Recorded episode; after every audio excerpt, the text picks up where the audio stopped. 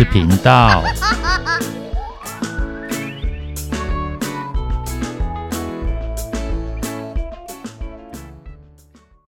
欢迎收听《不想说故事》，鸡小妹与神秘海洋第二部第八集，推进海底火山群海域。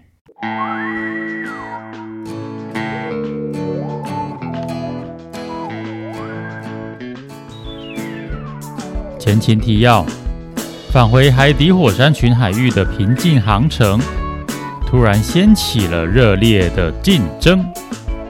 原来热爱下棋的小鳄鱼居然带了围棋，他们就这么敲响了第一届神秘海洋杯围棋比赛。不过比过一轮之后，却发生了小猴子得意洋洋，而鸡小妹不愿服输的状况，导致比赛中断，甚至船上又陷入一次低气压。不过在那之后，由于鸡小妹和小猴子对围棋还是相当喜爱的，加上小鳄鱼又一次的开导，他们终于握手言和。下半场的比赛再开，他们都更能享受比赛过程的乐趣，而不是一味的追求胜负。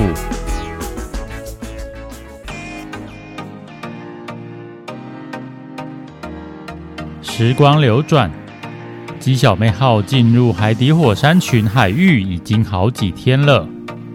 起初，一切似乎都很平常顺畅，但他们深知这个海域的危机四伏，并没有松懈，一路上都战战兢兢，提高警觉，如临深渊，如履薄冰。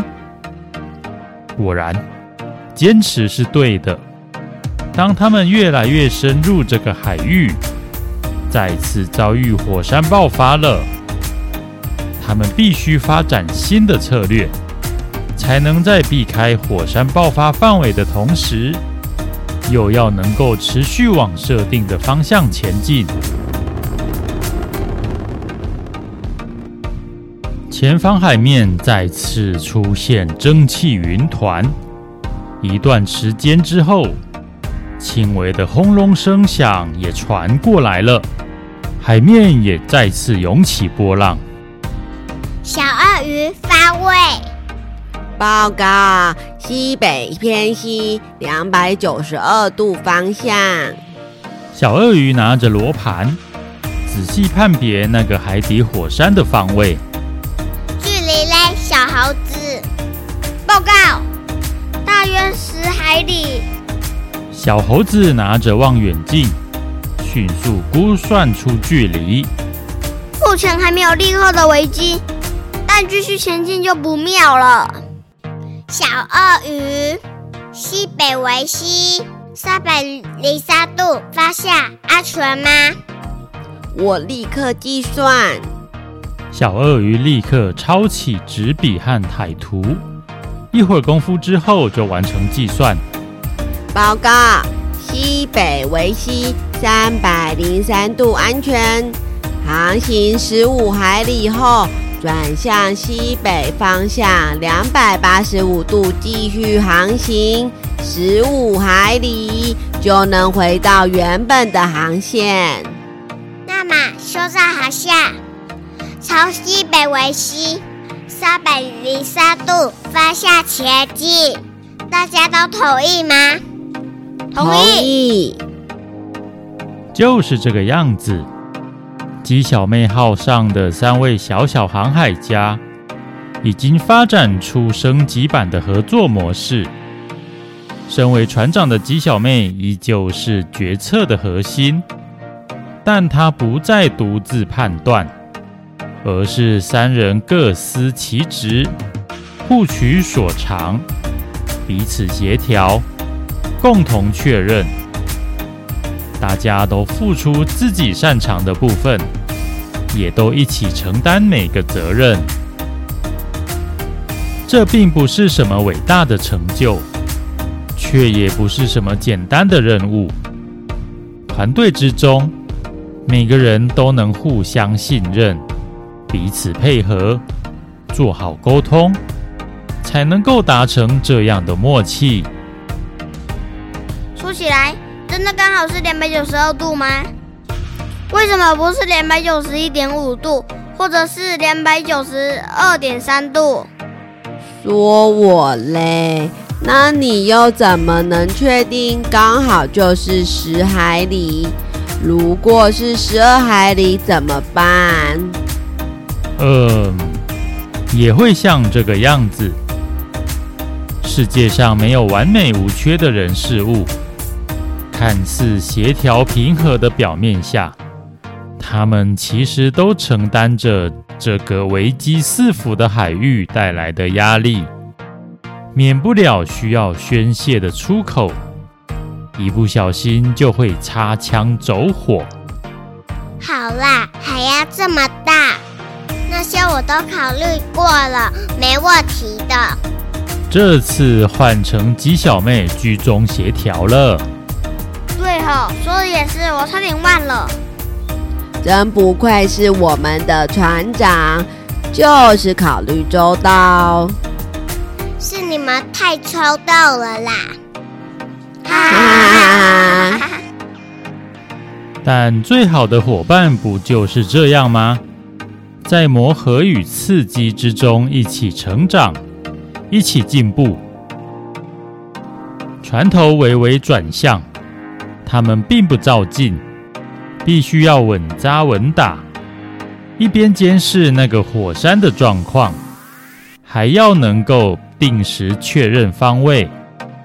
若有误差，可以弥补，没错，但难免还是会多走冤枉路。如果能够及时修正，就更能节省时间。终于在三人通力合作之下。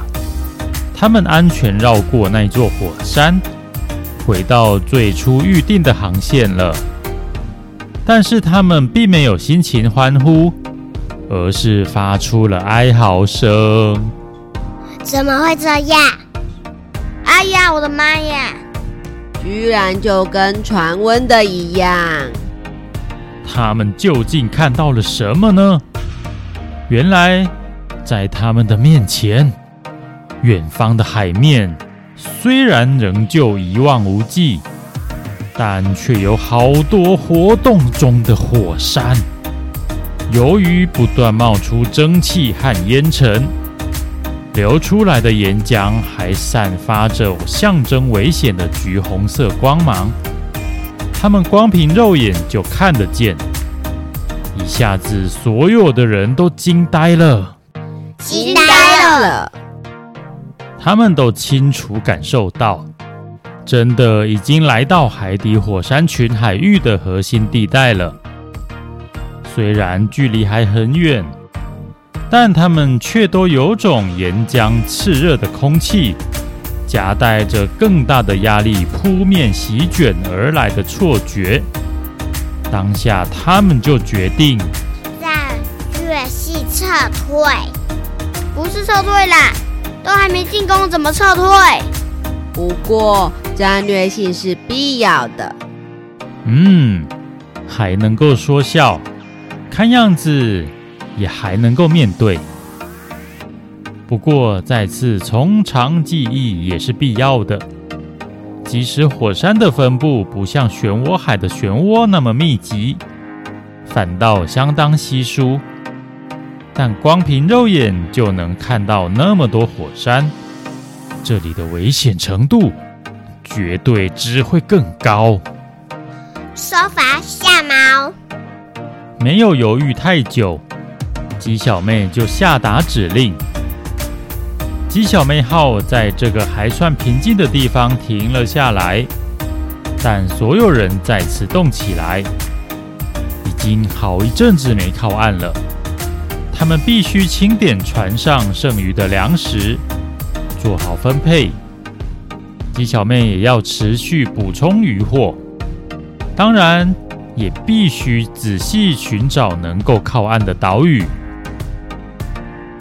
奇妙的是，这会儿一切都出奇顺利。鸡小妹钓鱼终于又开张了，连接钓上好几条大鱼。他们也在一本海图上找到一座岛，离这里并不算太远。依照记载是能够登岸的，只是要穿过一片相当密集的火山群。你们觉得呢？不入虎穴，焉得虎子？海上哪来的老虎啊？哈哈哈，不是啦。这句话的意思是说，要达到目标，就必须深入冒险。这完全是我们所要面对的吧？那么大家都同意吗？同意。